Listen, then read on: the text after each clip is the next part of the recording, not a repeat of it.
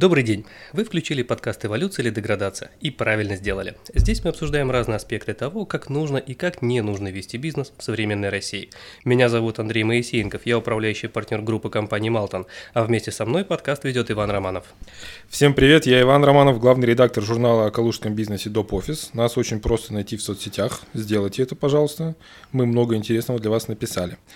А в гостях у нас сегодня Екатерина Дукова, как она сама представилась за эфиром, отмороженный ИПшник. Э, она владеет сразу э, несколькими мебельными салонами, магазином сувениров, магазином декора, еще занимается организацией мероприятий.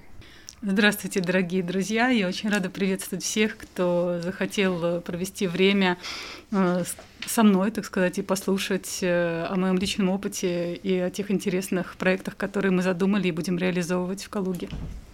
Екатерина, вот в магазине Эшли самый большой чек, который вот, э, удавалось вам выставить? 200 тысяч рублей. Эволюция или деградация? Подкаст журнала Доп. Офис о бизнесе в России.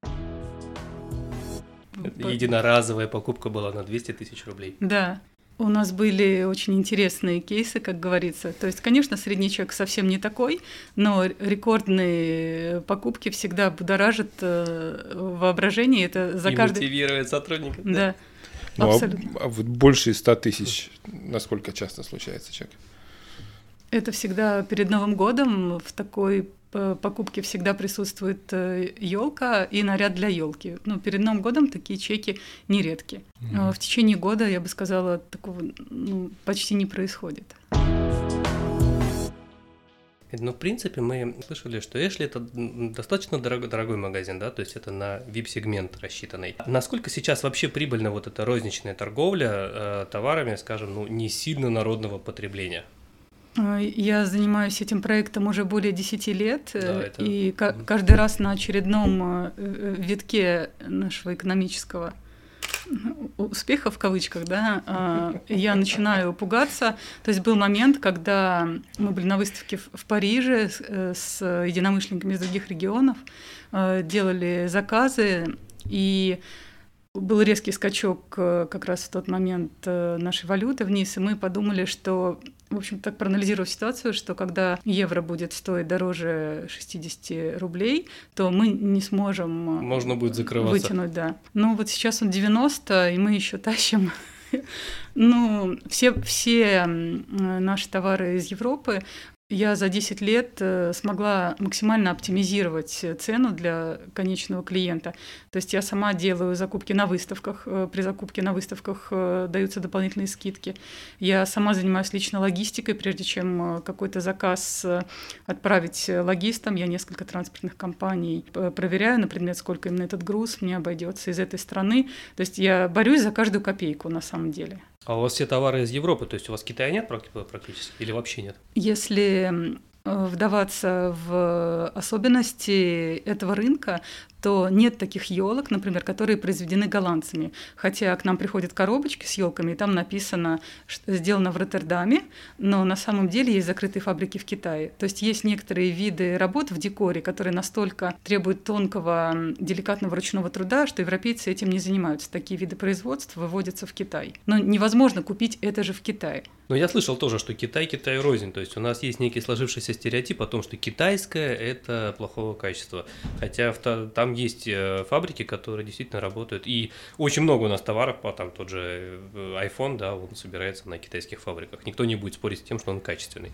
Конечно. Однажды я совершил такой тур в Китае. В течение месяца я путешествовала по провинции, которая специализируется в производстве мебели. И от моих коллег из других регионов, э, мебельщиков, у меня была такая задача проверить, действительно ли вот эта фабрика находится в Китае. Но производство а немецких фабрик или итальянских настолько закрыты, что их невозможно найти. Они за высокими заборами, и невозможно приехать в Китай и купить, э, там, например, профиль немецкий Raum Plus для шкафов.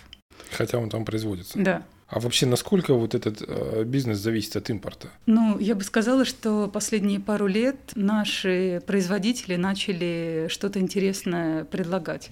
Если до недавних пор э, нечего было выбрать на российском рынке, то сейчас э, собираются какие-то семейные артели, может быть, корпорации друзей, которые вот решили что-то интересное сделать, и потихонечку предлагают интересные авторские вещицы, проектные какие-то вещи интерьерные можно искать, но это будет точно не дешевле. Э, Италия это законодатель, все равно как ни крути, и все заказы делаются на выставке, где представлены производители со всей Европы. Там я сравниваю цены поставщиков, смотрю тренды и заказываю это, в общем-то, оптовыми партиями, а это всегда все равно выгоднее, чем индивидуальный какой-то заказ здесь. Ну, в общем, Россия начинает тоже делать, я бы а сказала. качество? Качество российской продукции. Ну, вот так честно, если. Честно сказать, да. оно абсолютно сопоставимо с разницей э, в цене, если говорить о мебели.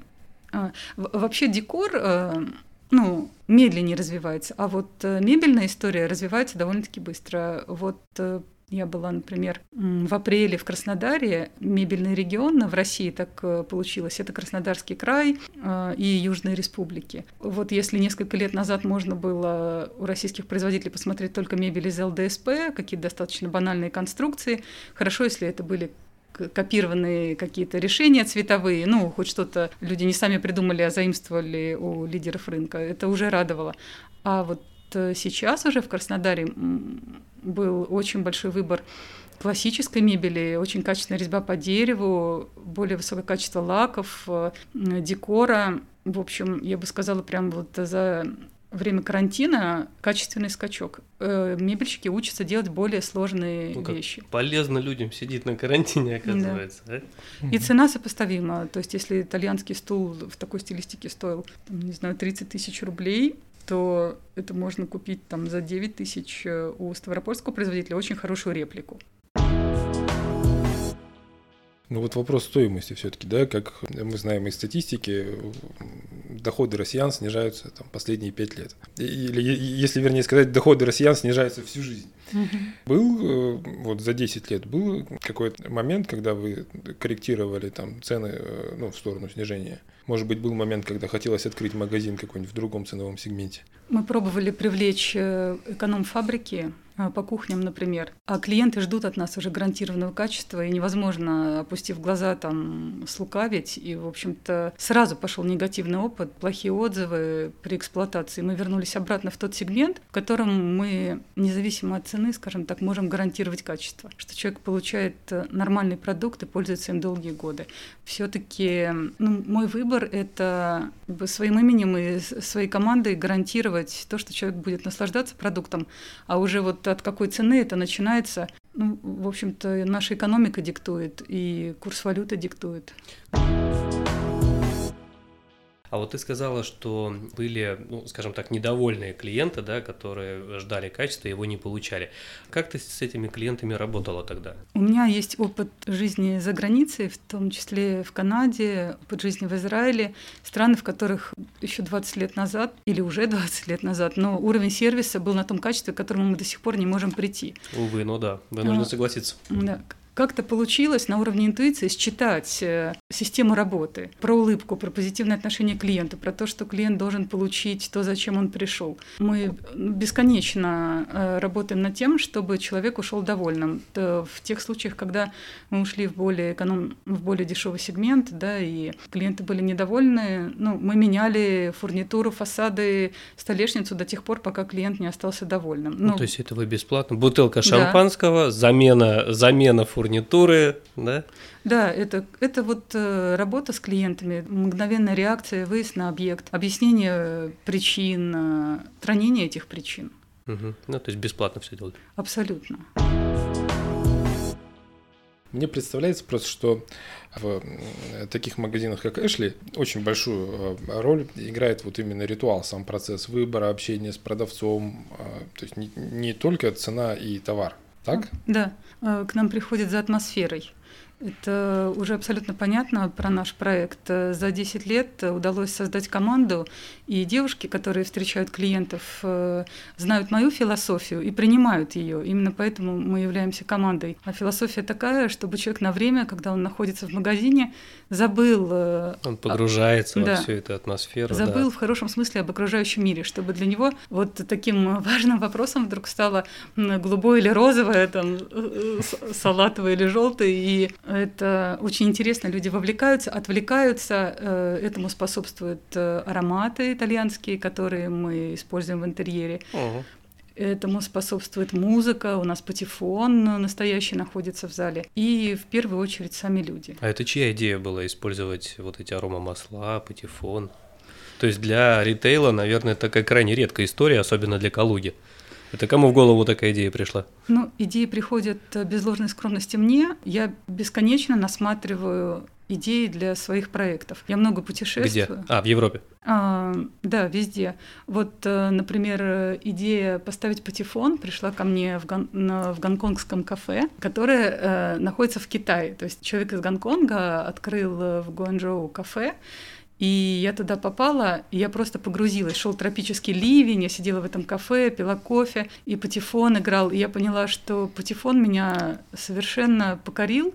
Я растворилась в этой атмосфере. И первое, что я сделала по возвращении из поездки, это я нашла поставщика, э, кто привозит патефоны в Россию. И с тех пор у нас всегда патефон в салоне, и мы их продаем в том числе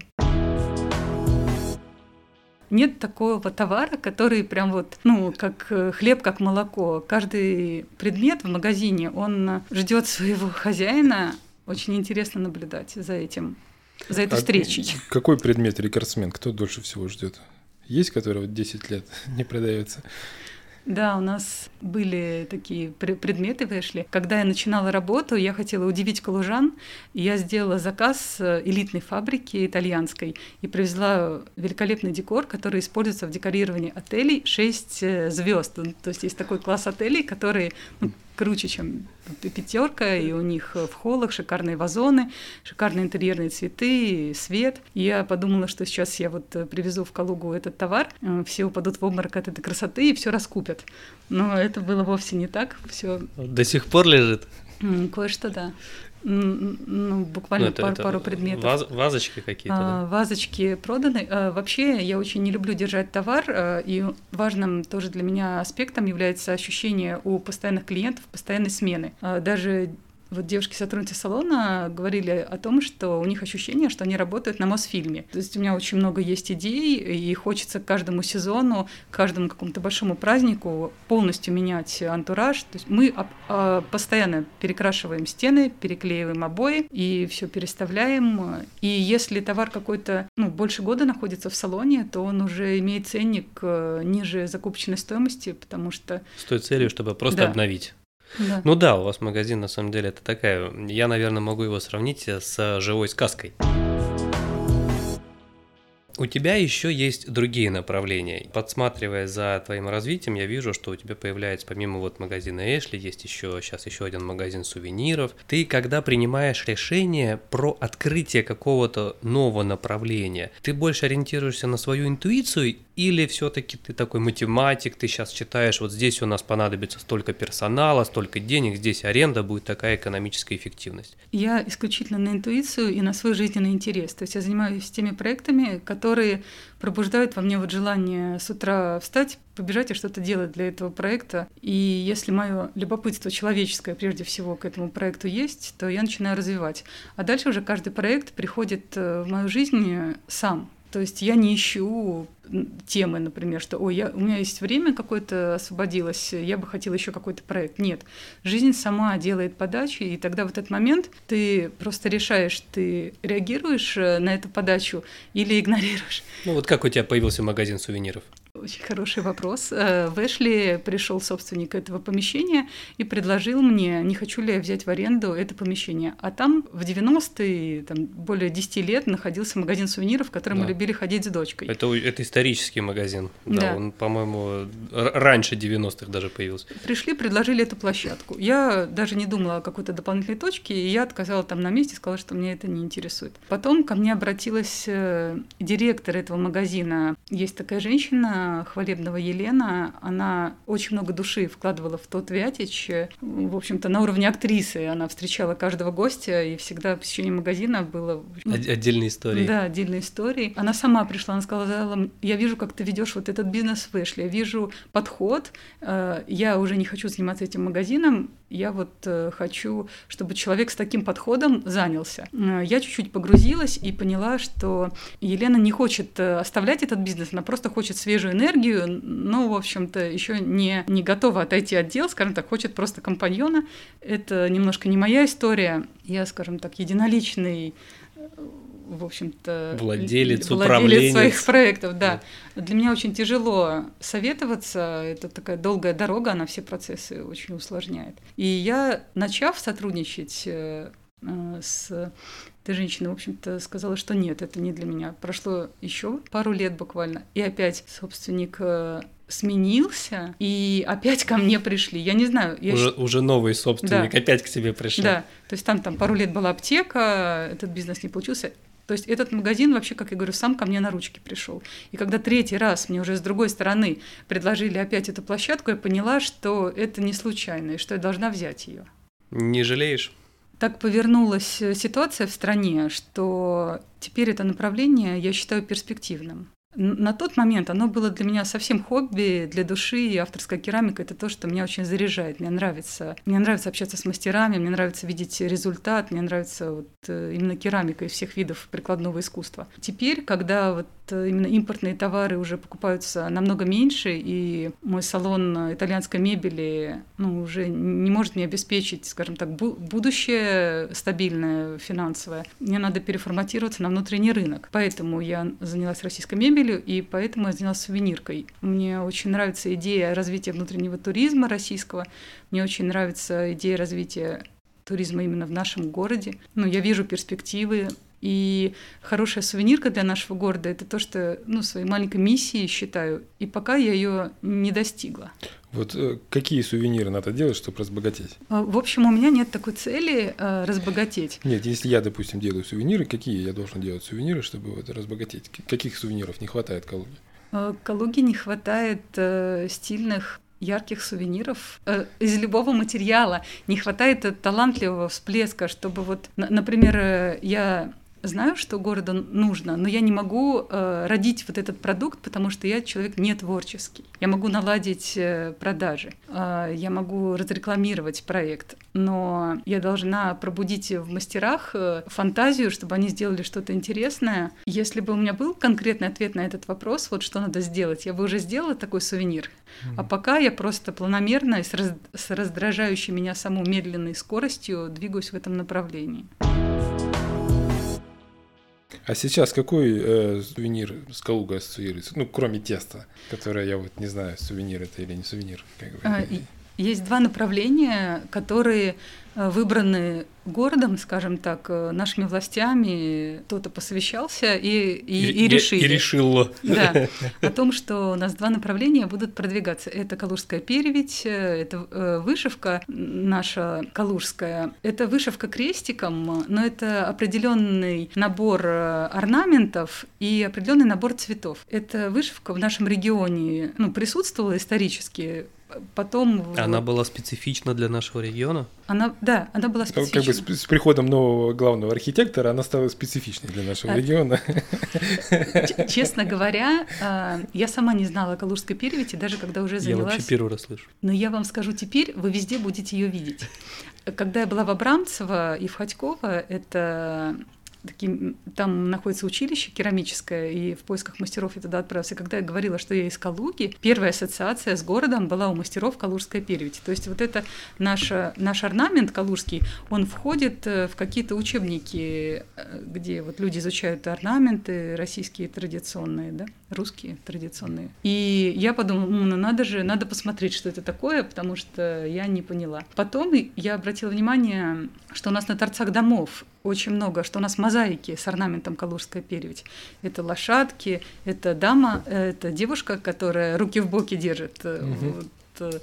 Да, да, да, было дело. Да.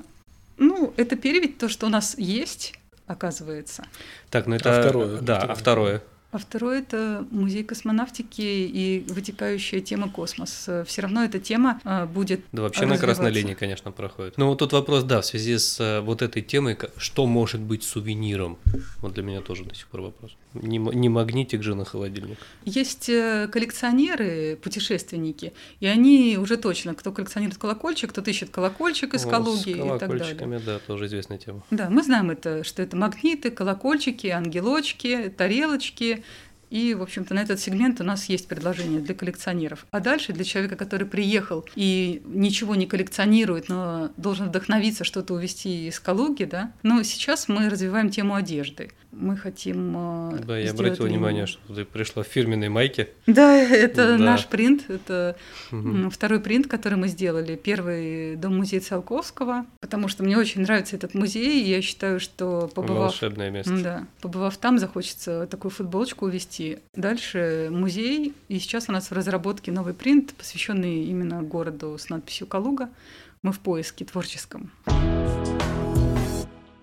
А в части сувениров э, есть какая-то поддержка от э, наших э, городских властей или от организаций там, государственных, которые занимаются у нас развитием туризма? Я не умею привлекать методы поддержки, честно говоря, потому что мне все время жалко времени, мне не близка тема вот, документа оборота, который необходим, чтобы получить поддержку какую-то. У меня в команде нет человека, потому что это, наверное, штатная единица или на аутсорсе какой-то То есть ты вообще никогда не пользовалась господдержкой? И Нет. даже в пандемию? Ваша отрасль, по-моему, там попадала тоже. Э, там э, на какую-то дату должен был быть определенный аквет первым, а у меня первым был другой аквет исторический, а не тот, которым я сейчас Ох, реально слушай, занимаюсь. Да, очень-очень много компаний столкнулись, э, столкнулись с этим вопросом. Никакой поддержки я не получала. Мы просто затормозили немножечко, сориентировались и смогли сделать достаточно хороший скачок э, в Инстаграм-продажах. Сейчас вот этот переход в онлайн, там, где он э, как бы ожидался, но происходил медленно, он скачкообразно случился, и вот э, в наших проектах в том числе. Ну а чувствуется, что продажи уходят туда? В моей сфере в меньшей степени, потому что мы продаем вот это настроение, отношения, консультацию, возможность э, примерить э, какой-то предмет в интерьере. Это какая-то локальная настроенческая история. Люди любят потрогать. У нас очень много кинестетиков среди клиентов, которым вот недостаточно посмотреть, а хочется это взять в руки, покрутить. В общем, у нас в меньшей степени, но когда э, был закрыт салон, то людям хотелось хоть как-то э, развлечься, отвлечься, и продажи тогда были хорошими. Через Инстаграм? Да. Сама занимаешься или есть отдельная команда, которую ты нанимала? Или это все команда, которая у тебя работает. Ты в довесок к э, продажам в зале еще сказала, а теперь, девчонки, а теперь вы будете заниматься Инстаграмом. Как, как это в твоем случае было? А, в моем случае это было так, я прошла обучение у Дамира Халилова. Сама? Э, да, двухдневный э, интенсив для руководителей по продвижению в Инстаграм, ну, чтобы руководитель понимал, что ему СММщик говорит. И потом я попробовала привлечь э, к проектам, нанять СММщика. Несколько людей поменялись, э, я не видела результата. СММ-агентство я тоже нанимала. И опять же, это была точка нервов оголенных э, для меня. В течение полугода где-то я наблюдала, и я поняла, что, наверное, кроме вот хозяина маленького бизнеса никто не сможет контролировать эти процессы и стратегии заниматься. В общем, со временем я нашла какие-то варианты. У меня разные СММщики на разных проектах. Постоянно у меня в голове этот Инстаграм, стратегии. Я о нем думаю больше, чем хотелось бы. и даю указания сама, а девочки уже делают, ну, техническую часть, выкладывают посты, делают симпатичные сторис. Но что делать, как, нужны ли нам блогеры в этот отрезок времени, или нам сделать акцент на какой-то товар через паблики, там, через э, таргет, в общем, это все приходится самой пока делать. Ну, сейчас у тебя внешнее СММ-агентство занимается, или твои ребятки все таки это делают? Потому что это извечный вопрос, потому что я, честно, я сам с этим тоже столкнулся, да, или в своей команде взращивать ребят, которые знают внутреннюю кухню, которые ей живут, которые живут настроением компании. И, конечно, они намного лучше в тех же социальных сетях смогут передать это настроение вовне. Это будет намного ближе, да? Или же внешнее агентство, да? То есть, ну вот с внешними вот, ну, у нас пока не получается работать. На, во внешнем агентстве, по идее, должно быть больше компетенций. Ну, в принципе, они же на этом специализируются, это логично. Вот, поэтому это извечный вопрос все-таки внешний или э, взращивать? Вот сейчас у тебя кто? Сейчас комбинированная история получилась. То есть у меня есть СММщики, которые э, ведут аккаунт, как говорится, да, но у меня есть девочки вну, э, внутри команды, которые обеспечивают контент. Например, в Эшли у меня одна из сотрудниц оказалась просто изумительным фотографом, и ее фотографии выходят намного лучше, чем все суперфотографы городские для меня делали. То есть я перепробовала очень много фотографов, потому что фотоконтент важен. А девочка, наверное, наверное, сама даже не подразумевала, да, что да. у нее есть такой талант. Да, девочка с хорошим вкусом, и мы начали пробовать сами, и у нас получились чудесные фотографии. Даже мне пишут из других городов, не могли бы вы посоветовать, вот кто вам контент делает. Но... Ну так, смотри, девочка уйдет скоро. Откроет свое СММ-агентство. Ну, это извечная дилемма, как говорится, либо ты выращиваешь людей, кто-то, к сожалению, уходит в свободное плавание, или к счастью. Я правильно понимаю, что вы вообще всем занимаетесь да. в этих магазинах? То есть у вас нет какого-то такого, ну, каких-то обязанностей, которые вы делегируете сотрудникам? Э, я занимаюсь э, ассортиментом каждой точки. На, на каждой точке продаж у меня есть руководитель. Руководитель э, именно следит за, ну, как сказать, за повседневным процессом, чтобы свет горел, дворник убирал, чтобы клиенты ну, были довольны, чтобы процессы все работали. А стратегией всех точек, формированием ассортимента и работой с ключевыми клиентами занимаюсь я сама. Ну, то есть все-таки есть какой-то круг обязанностей, да? Есть какая-то граница, где вы говорите, что все, это уже не мои вопросы. Да, я учусь делегировать. Все эти годы э, самая большая проблема для меня была начать делегировать, и я вот работаю над собой. И, слава богу, за годы работы жизнь дала мне людей, которым я могу делегировать, и спать спокойно. Дал команду и все, да, и знаешь, что оно будет выполнено. Но это, кстати, искусство руководителя окружить себя такими людьми. Вот, вот, вот это навык. Картинная галерея. Для тебя это бизнес или хобби? Это все-таки бизнес. Это интересный опыт э, длиною вот все эти годы э, и абсолютная трансформация в моей голове, что нужно предлагать. Э, сначала я хотела, у меня была такая ошибка, я хотела продавать то, что мне самой нравится. Собрав такую коллекцию работ, я поняла, что это нравится мне, но особо никому больше. Не нравится другим. Да? да, и я начала слушать больше людей, и я начала переформатироваться. Например, одно из таких э, э, легко привести пример э, виды Калуги. Я бы никогда у себя в галерее не подумала, что я сейчас виды Калуги буду продавать, но это самая продаваемая позиция. Виды Калуги. А кто покупает? Калужане. Все-таки, мне кажется, мы любим наш город. И, иначе я не могу объяснить это. Слушай, ну это все рестораторы, которых я знаю, они все матерятся в том, а, что они должны в меню держать Цезарь. Они говорят, да он у нас вот здесь уже этот Цезарь, дайте нам творить. Я не люблю Цезарь, я думаю, господи, кто же этот Цезарь все время в меню писал? Это самая продаваемая позиция, они не хотят от него отказываться, потому что он приносит деньги. Да. Клиент приходит, а Цезарь есть? Нет. Ну все, я пошел, закрывает меню, уходит. Говорит, мы вынуждены его оставить. Да, мы пытаемся как-то его интерпретировать, да, говорит, да будь он проклят в конце концов уже. Поэтому да, к сожалению, видимо, и на э, арт-рынке есть э, такие позиции, которые хочешь, не хочешь, а держать надо. А кто поставляет эти картины? Откуда они берутся? С видами экологии?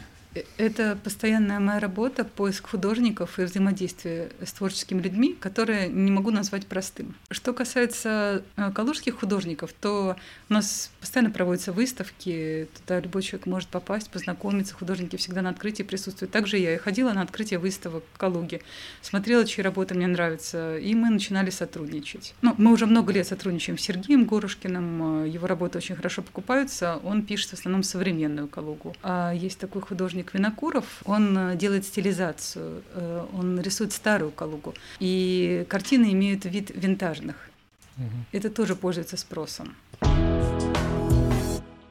Посоветовала ли бы ты 17-летнему подростку идти в художественную школу для того, чтобы потом зарабатывать этим себе на жизнь? Сразу ворох мыслей э, в связи с этим. То есть, с одной стороны, я еще не видела Э, среди художников, которые вот поставляют мне в галерею работы, кого-то, кто прям разбогател. Это вот просто э, работа для поддержания какой-то нормальной жизни. Но при этом, когда я говорю художнику, что вот смотрите, вот вот это здорово, но вот если вы добавите, например, в свои сюжеты, ну, например, таких-то красок, или вот, например, уберете это, а это добавите, вот это намного лучше покупают, то художники упрямо продолжают как бы идти своим путем. То есть э, есть художники, которые не хотят перестраиваться на коммерческую живопись э, хотя это бы продавалось лучше. А есть э, художники, которые изначально нацелены на спрос. Но и в этом случае тоже я бы, наверное, Тяжело не работать. Все mm-hmm. равно бы не посоветовал. Mm-hmm.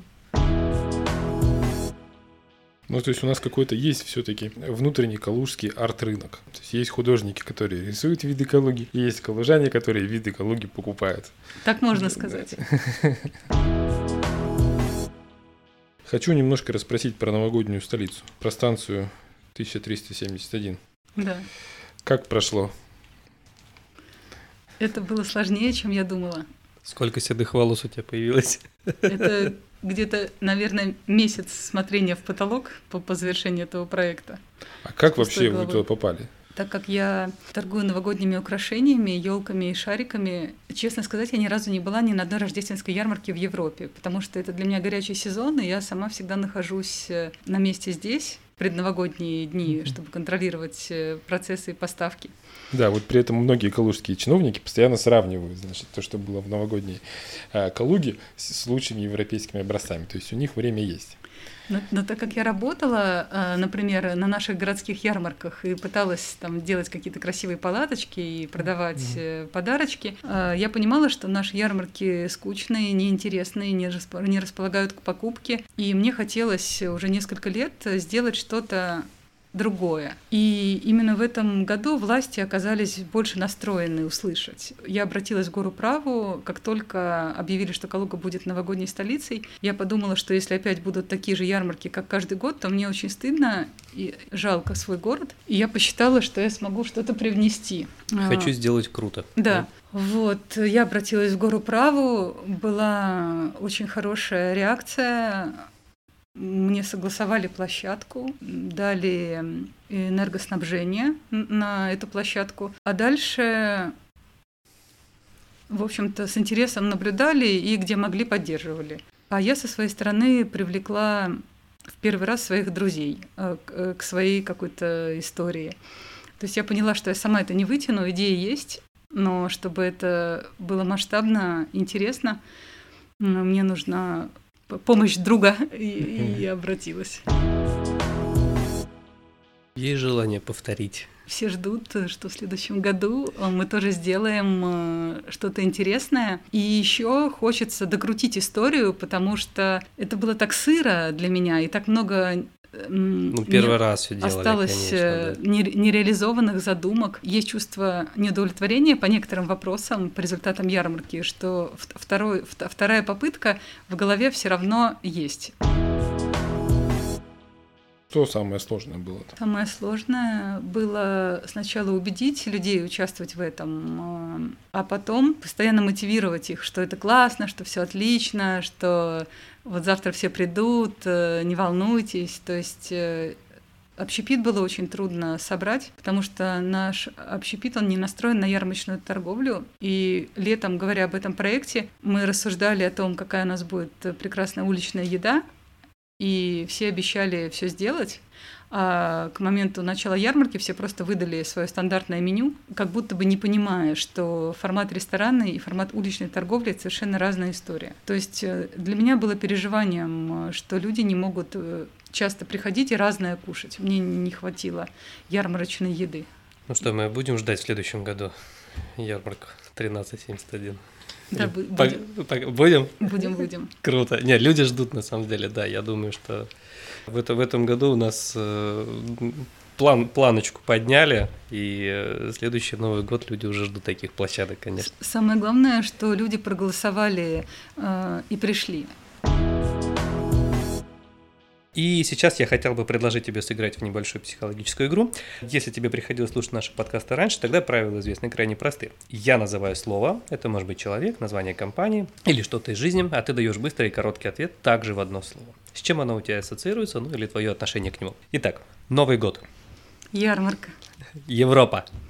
Праздник. Маркетплейс. Я не знаю. Сальвадор Дали. Фигерес. Государство. Россия. Страна для отдыха. Италия. Циолковский. До музея Циолковского. Класс. И завершаем мы наш подкаст традиционным блиц-опросом. Итак, оперативная работа или стратегия? Оперативная работа больше про меня. Цель или путь к цели? Ой, это такие философские вопросы. Ну, конечно, если подумать секунду, то путь к цели. Что для тебя в бизнесе важнее, обложка или качество? Качество, конечно. В первом месте семья или работа? Получилось, что работа. Власть или деньги? Однозначно деньги. И самое главное в жизни это? Дочка. И последний, наверное, самый любимый вопрос для наших слушателей. Что ты готова подарить первым трем нашим слушателям, которые тебе позвонят или напишут после выхода нашего подкаста? Я бы с удовольствием подарила наши космические панамки. Это наш свежий дизайн. Мы разрабатываем линию одежды космической, и первым трем по панамочке я бы от чистого сердца подарила. Вау. Друзья, я еще раз напомню, что эти призы получат только первые три слушателя, которые найдут Екатерину в Фейсбуке или в каких-то соцсетях и напишут ей о том, что они слышали подкаст и готовы забрать свой подарочек. Ну, друзья, и на этом наше милое общение подошло к концу. Настало время прощаться. Екатерина, большое спасибо, что пришли к нам в гости. Спасибо, очень лестно, что пригласили, интересно поделиться. Спасибо, что выслушали. Находите нас в соцсетях, распространяйте, пожалуйста, этот подкаст, разошлите всем, кому он может быть интересен. Пишите в наших группах, кого бы вы хотели видеть среди гостей, рассказывайте, ведь это лучшая награда для нас и нашего коллектива. До новых встреч!